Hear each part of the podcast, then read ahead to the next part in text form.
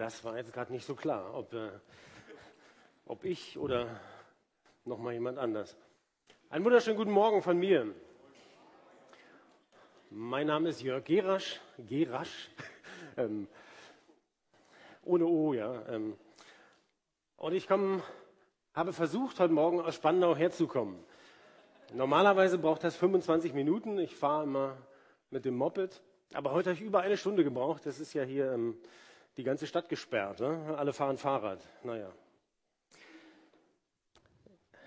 Ich bin gefragt worden, ob ich mich äh, noch mal vorstellen kann. Vielleicht gibt es ja den einen oder anderen, der mich noch nicht so kennt. Wir kennen uns. Und ich wollte euch zwei Geschichten erzählen. Das eine ist die Geschichte zu meiner Frisur. Vor zwei Wochen hat mir ein junger Mann die Haare geschnitten. Und das hat eine spezielle Vorgeschichte. Vor zweieinhalb Wochen hat man mir nämlich gerade schon die Haare geschnitten gehabt. Und er kam dann immer und sagte, ja, das ist nicht so gut und so. Ich würde dir gern die Haare schneiden. Ein junger Kurde aus dem Irak. Und ich dachte, ja, wahrscheinlich ist ihm das ein Anliegen. Dann hat er mir die Haare geschnitten, aber nicht. Wir haben uns verabredet und ich komme 19 Uhr und dann gab es natürlich erst Essen. Ich dachte, ich wollte eigentlich nur, ich hatte schon gegessen. Ähm, gut, dann gab es also, hat auch ein paar Freunde eingeladen, mussten wir alle zusammen, die Hühner. Und dann hat er mir doch die Haare geschnitten. Und ich war auch ganz, ich fand es ganz schick. Die Geschichte geht so, ne? Danke. Das,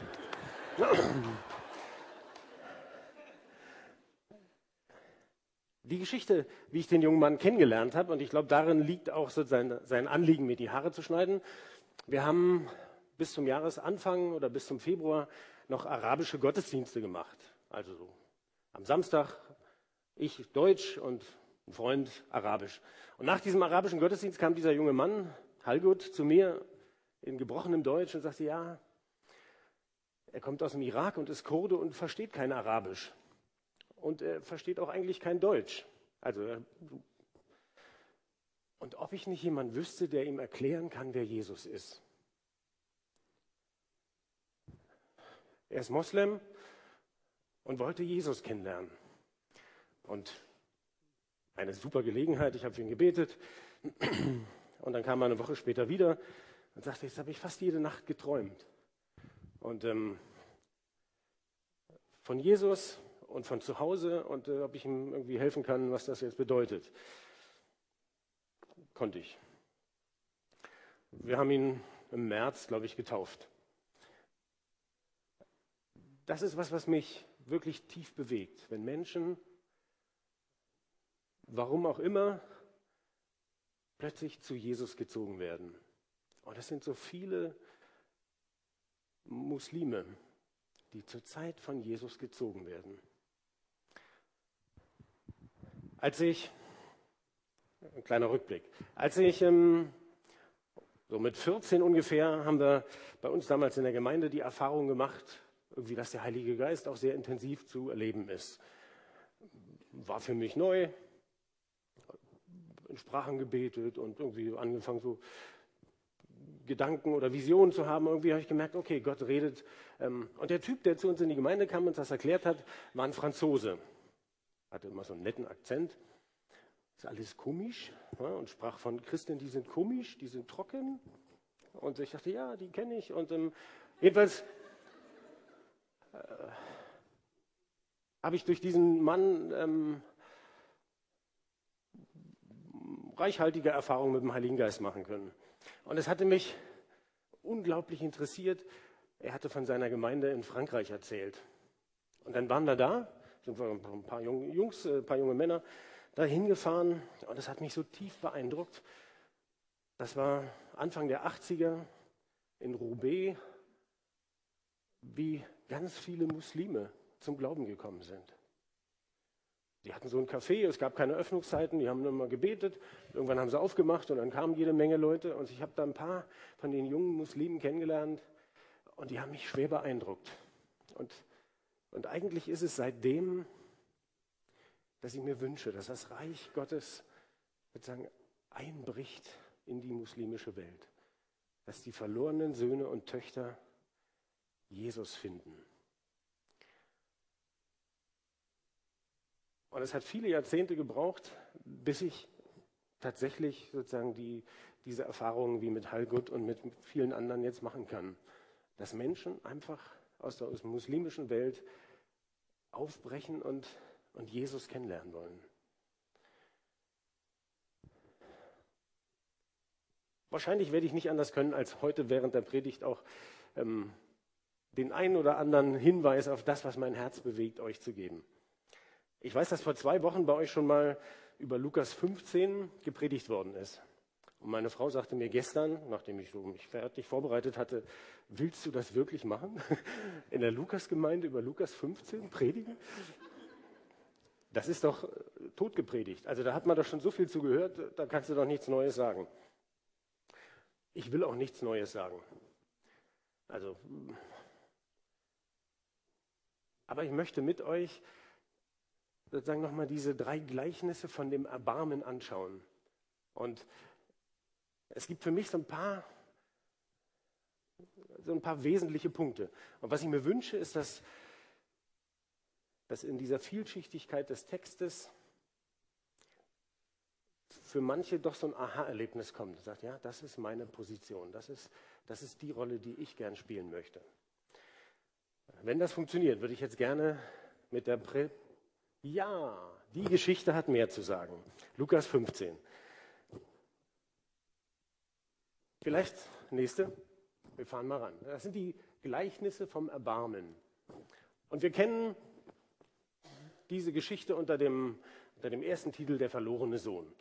Aber eigentlich ist es mehr als der verlorene Sohn. Die Geschichte hat viel mehr Tiefgang. Der verlorene Sohn und sie hat noch mehr Tiefgang. Genau. Es gibt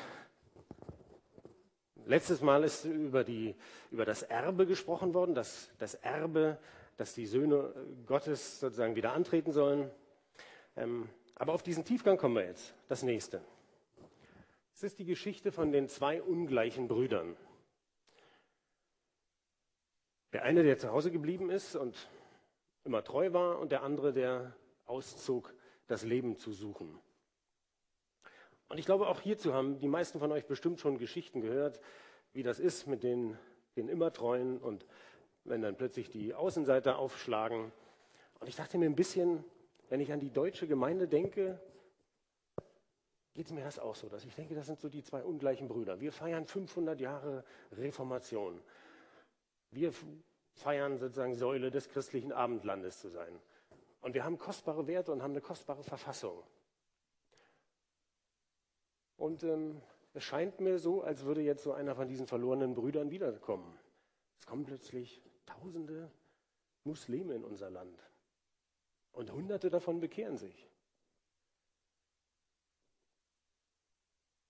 Wir gehen mal weiter.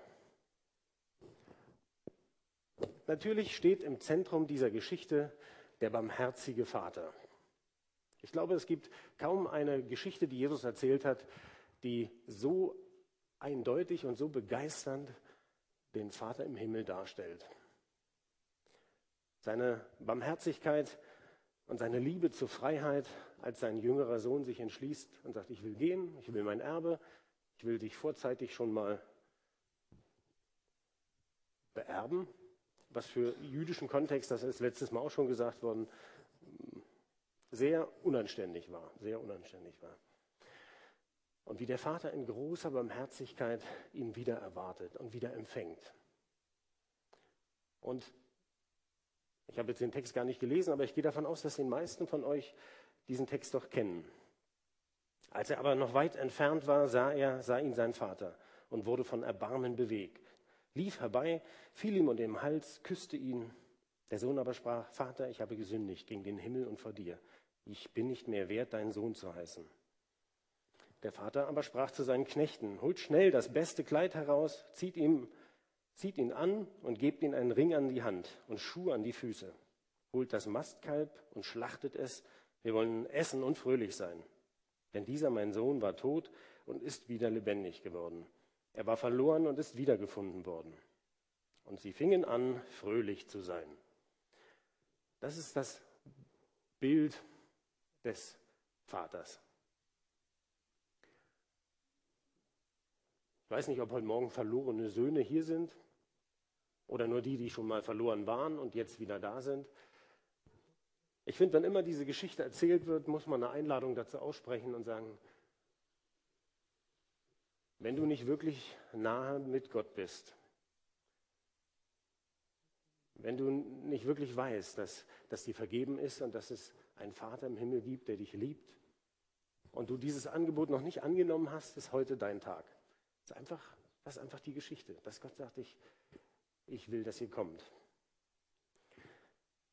Aber in dem Text, den ich gelesen habe, tauchen noch mehr Figuren auf. Genau. In dieser Geschichte tauchen plötzlich die dienenden Knechte auf. In der Regel reicht, oh, jetzt bin ich irgendwie dichter. Ne? In der Regel reicht es uns ja, die Geschichte bis dahin zu verstehen und sagen, ja, es gibt die immer Treuen und die Untreuen und äh, irgendwie kennen wir die Geschichte, dass der Vater will, dass sie beide wieder zusammenkommen. Und ähm, ich bin irgendwie mal hängen geblieben daran, das dachte ich, ist doch interessant, dass in dieser Geschichte noch Knechte auftauchen. Und die haben bestimmte Aufgaben. Und ich dachte mir, wenn ich ähm, dieses Gleichnis lese, dann denke ich mir, dieser große Bauernhof, das ist ja wahrscheinlich ein großer Hof, wenn es Kälber gibt und äh, mal eben so ein Schlacht, äh, Mastkalb geschlachtet wird, dass dieser große Bauernhof mich so ein bisschen an Gemeinde erinnert. Das sind so die Aufgaben. Wir sind nicht schon lange nicht mehr alle verlorene Söhne. Und ich hoffe, dass die wenigsten von euch so diese älteren kritischen Söhne sind, ja, die sagen, ah, was wollen die Neuen hier? Warum haben sie nicht gleich die Abkürzung genommen und sind da sind zu Hause geblieben? Am Ende müssen wir immer die Arbeit machen und die anderen nicht. Vielleicht gibt es so manche Aspekte von Söhnen, die, die uns nahe sind. Aber ich möchte gerne mit euch mal die Knechte anschauen, die in diesem Gleichnis auch auftauchen. Die Herausforderung für die Gemeinde. Wir haben die Servicekräfte, die Festausstatter. In diesem Gleichnis beschließt der Vater, wir müssen jetzt richtig feiern. Und natürlich hat er Leute, die das Essen zubereiten, die die Party sozusagen möglich machen. Die es möglich machen, dass Gottes Beschluss, wir müssen uns freuen und fröhlich sein, die müssen da sein, damit, wenn der verlorene Sohn oder die die verlorenen Kinder nach Hause kommen, dass, dass der Service gemacht wird. Ich finde es großartig, dass ihr sonntags Essen macht. Ich weiß nicht, ob jeden Sonntag oder ab und zu, jeden Sonntag. Und ich finde es großartig, dass ihr ein Gemeindefest feiert. Das ist ein Ausdruck davon, dass es bei euch auch Servicekräfte gibt, die ihre Aufgabe verstanden haben. Sagen, das ist mein Teil am Bau des Reiches Gottes. wir kommen nachher nochmal drauf, sozusagen, wozu das Fest im Eigentlichen ist. Aber zunächst mal ist es toll, dass es Menschen gibt, die sagen, das ist meine, der Schwerpunkt meiner Berufung. Da, da bin ich zu Hause. Die nächste Gruppe. Ich habe sie genannt, die Assistenten zur Rechtfertigung.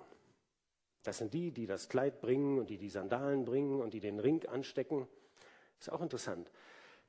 Das Angebot der Versöhnung macht Gott.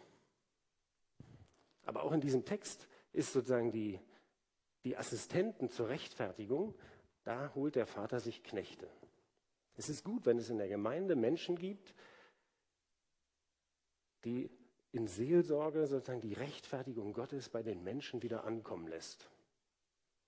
Dass es Menschen gibt, die sagen, ich, ich erkenne, dass du berufen bist, von Gott frei zu sein. Und deshalb brauchst du vielleicht Befreiung. Deshalb gibt es vielleicht Altlasten, die du mitbringst. Gibt es Bereiche von Freiheitsverlust, die nicht in Gottes Plan sind und deshalb will ich dir helfen, dieses Zeichen der Freiheit zu erleben. Das ist der Knecht, der die Sandalen anzieht. Denn, habt ihr sicher in einer anderen Predigt schon gehört, die Tatsache, dass er ohne Schuhe kommt, ist ein deutliches Zeichen dafür, dass er kein freier Mensch ist. Die freien Menschen trugen im Orient Sandalen oder Schuhe. Und wer keine Schuhe hatte, war Sklave. Das hatte auch seinen Grund, damit der Sklave nicht wegläuft. denn ohne Schuhe kommst du nicht weit. Die Wege waren schlecht. Es gibt die Assistenten zur Rechtfertigung, die den Menschen diesen Mantel umlegen. Dieses Symbol dafür zu sagen, du gehörst zu uns. Die Assistenten, die den Ring anstecken und sagen, du bist wieder Miterbe des Reiches Gottes. Und das ist wichtig, dass es, dass es die unter uns gibt, die sagen, ich habe meine Aufgabe darin erkannt. Das ist das, wofür ich bete. Das ist das, wofür ich stehe. Ich will, dass, dass die Rechtfertigung, die, die Wiedereinsetzung als Sohn und als Tochter bei den Menschen ankommt. Bei denen, die zurückkommen. Diese, diese Dienste werden hier beschrieben als,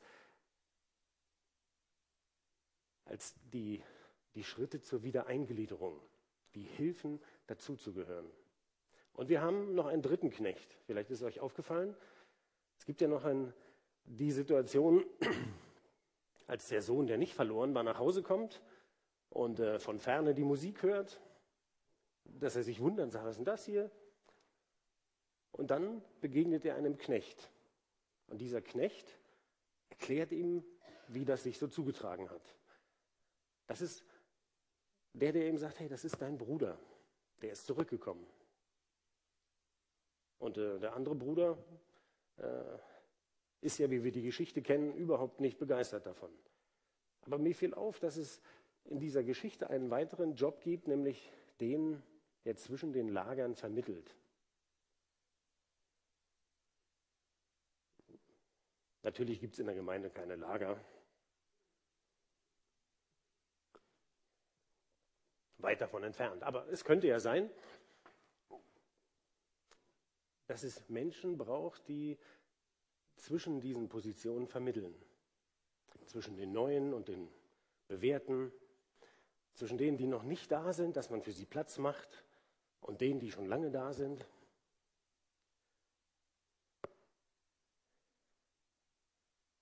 Und das ist auch eine ganz wichtige Aufgabe, dass es Menschen gibt, die, die da ihre Berufung wissen und sagen, ich, ich bin einer, ich, ich möchte eine Vermittlung übernehmen. Ich, ich, ich verstehe mich als jemand, der von Gott gesetzt ist, hier zusammenzuführen.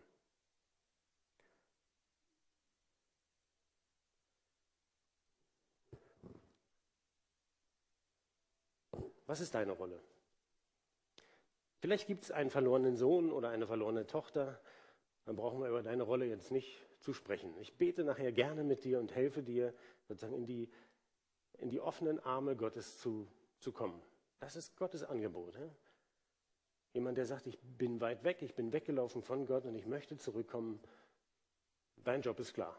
Einfach zurückkommen. Wir haben drei, drei Dienerbereiche, weil ich ja davon ausgehe, dass es keine älteren Söhne, also keine Menschen gibt, die diese Rolle gerne ausfüllen wollen. Ne? Die sagen, ich will störrisch sein und mich gegen das Neue wehren und ich will die Neuen nicht reinlassen und ich will überhaupt alles so wie immer.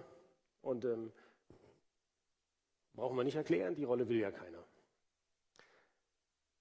Die Herausforderung ist für, für jeden von euch so eine Entscheidung zu treffen, sagen, was ist das, was eigentlich auf meinem Herzen brennt, was ich, was ich eigentlich möchte, wo, wo meine Berufung ist. Und das ist mein Anliegen. Am Schluss gleich mit euch zu beten, dass, dass ihr darin fest und stark werdet. Dass ihr das tut, was einfach getan werden muss. Was nötig ist und was so gut ist.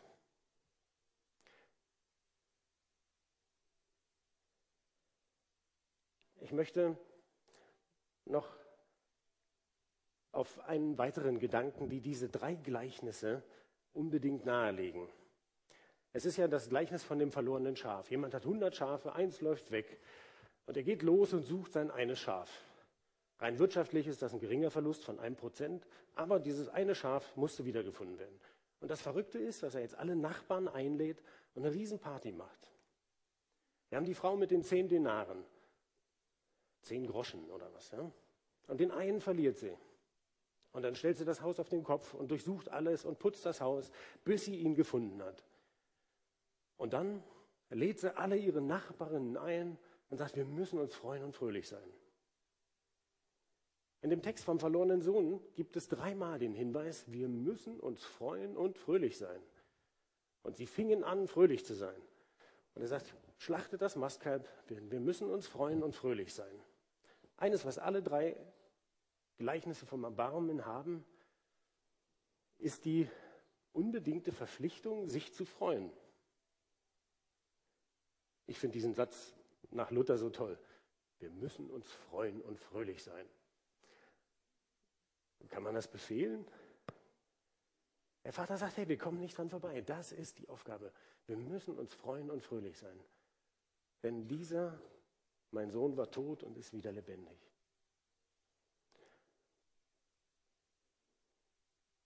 Wir hatten vom 6. bis 8. Juni bei uns eine Konferenz. Eine Konferenz, Mission Mosaik. Das ist so eine Gruppe von Menschen, keine richtige Institution, die, die alle die Erfahrung machen, dass unglaublich viele Menschen nach Europa kommen, von weit her und sich bekehren. Und dass das das Gesicht von Gemeinde verändert. Wir hatten da so um die 150 Leute bei uns, die aus Rotterdam, aus Frankfurt, aus Bonn, also aus Österreich, aus Norwegen, aus Schweden waren ein paar da. Und die erzählen alle das Gleiche. Durch diese Flüchtlingswelle, die nach Europa gekommen ist, machen sie allesamt diese Erfahrung, dass Menschen von anderen Kulturen zum Glauben kommen. Und das waren jetzt die Gemeinden, die sich gesammelt haben, die sagen, und die sind bei uns angekommen.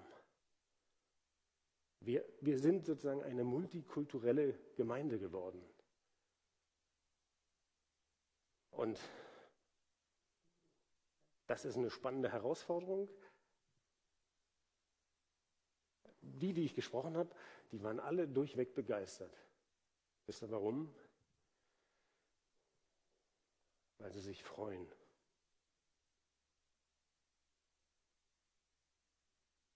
Und weil sie sich,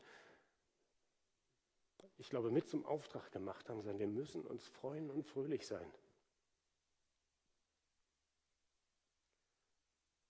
Denn die Verlorenen wollen nach Hause. Und die brauchen einen Platz. Die brauchen einen Platz in unseren Gemeinden. Bei einem Kurden kannst du dir nicht einfach die Haare schneiden lassen. Da musst du ein Essen mitnehmen, da musst du Zeit mitbringen.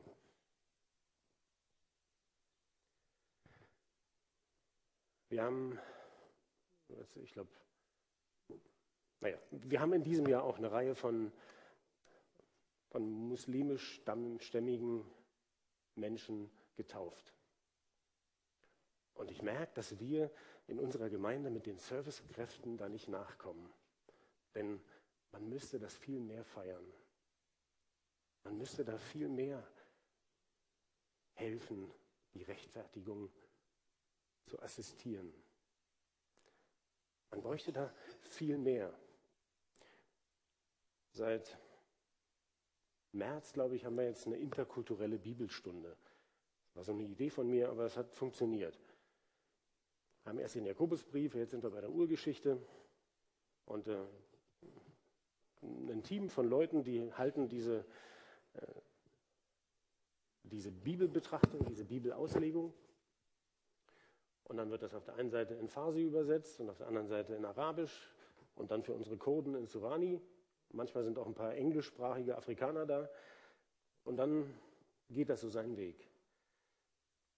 Ich bin noch nicht so ganz glücklich damit, wie wir sozusagen auf eine gute Art und Weise die Assistenz zur, zur Rechtfertigung schaffen. Wir haben ein paar Leute, die das sehr ausführlich in Farsi machen. Wir haben ein paar Leute, die es in Arabisch machen. Aber, aber ich merke, dass Gemeinde Jesu sozusagen mit dem ersten ja schon herausgefordert ist. Wir müssen uns freuen. Und das feiern.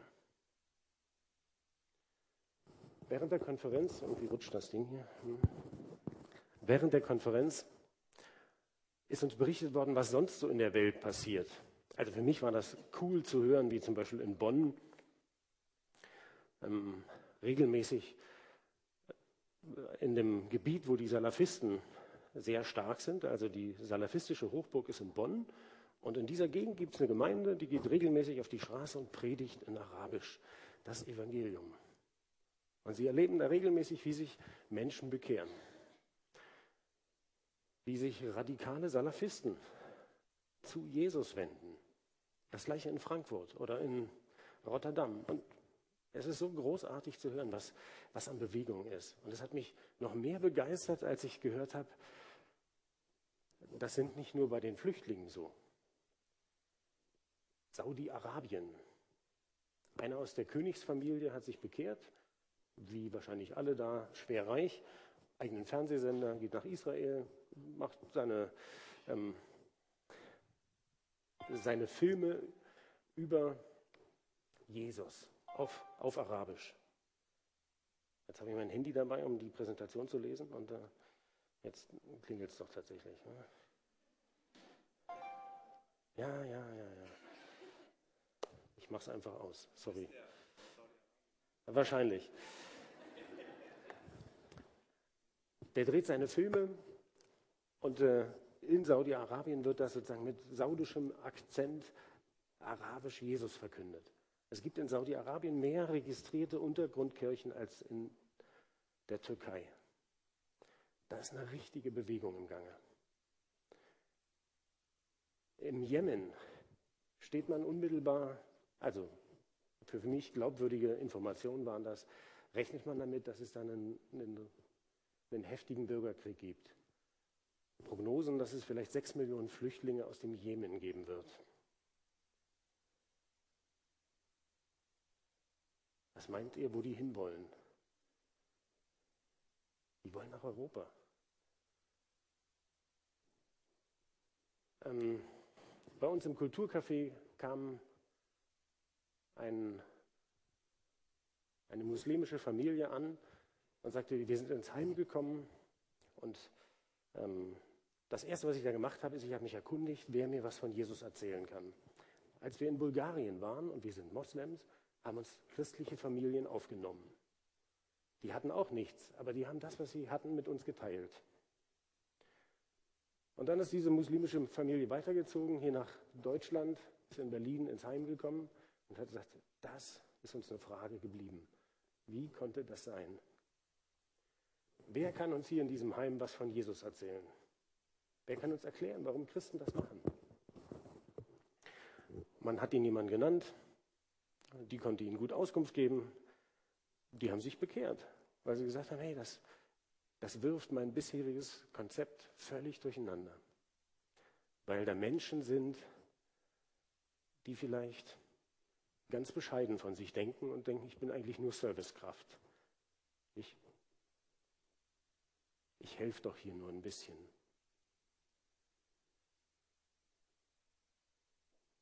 Aber das ist so nötig.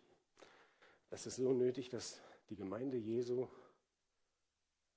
ihre, ihre Chance erkennt. Eine, von der Gott spricht. Ich glaube, es ist eine Zeit Gottes, dass er sagt, ich biete meiner Gemeinde in Deutschland Erneuerung an. Da kommen verlorene Söhne. Und viele von denen waren richtig verloren. Waren waren so verloren in ihrer Religion und sind jetzt auf der Suche.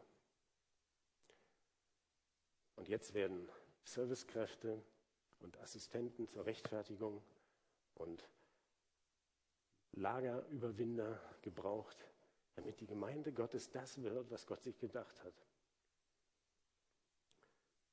Wir müssen uns freuen und fröhlich sein, weil Gott rettet Menschen. Und er braucht dich. mit dem, was du kannst, mit dem Entschluss deines Herzens, der sagt, ich will mich freuen. Ich muss mich freuen und fröhlich sein. Und macht ein Gemeindefest. Macht es, damit die von draußen reinkommen.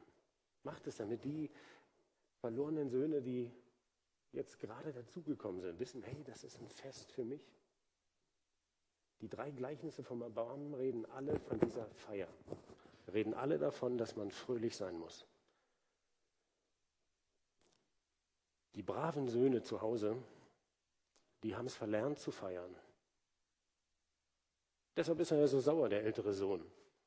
Mir hast du nie gegeben. Die älteren Söhne sind nicht willig zu feiern. Deshalb haben wir die Rolle auch nicht besetzt.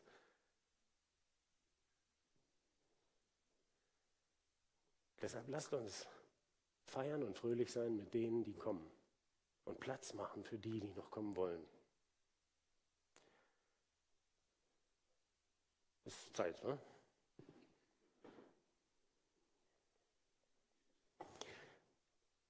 Ich für meinen Teil würde gerne mit euch beten. Mit euch und für euch beten. Ne?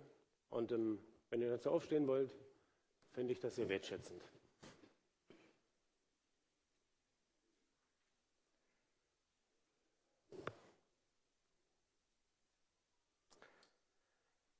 Vater im Himmel, ich danke dir für dein Wort und ich wünsche mir so sehr,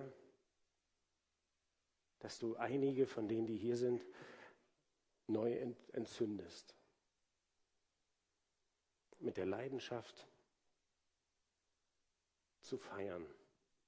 Zu feiern für die, die kommen wollen und für die, die gekommen sind. Und so bitte ich dich, Heiliger Geist, dass du dein Wort in ihnen Frucht bringen lässt. Bete darum, dass die Kurfürstenstraße, die Lukasgemeinde, eine Gemeinde ist, die die Türen aufmacht und feiert mit den Fremden. Bete ich im Namen Jesus.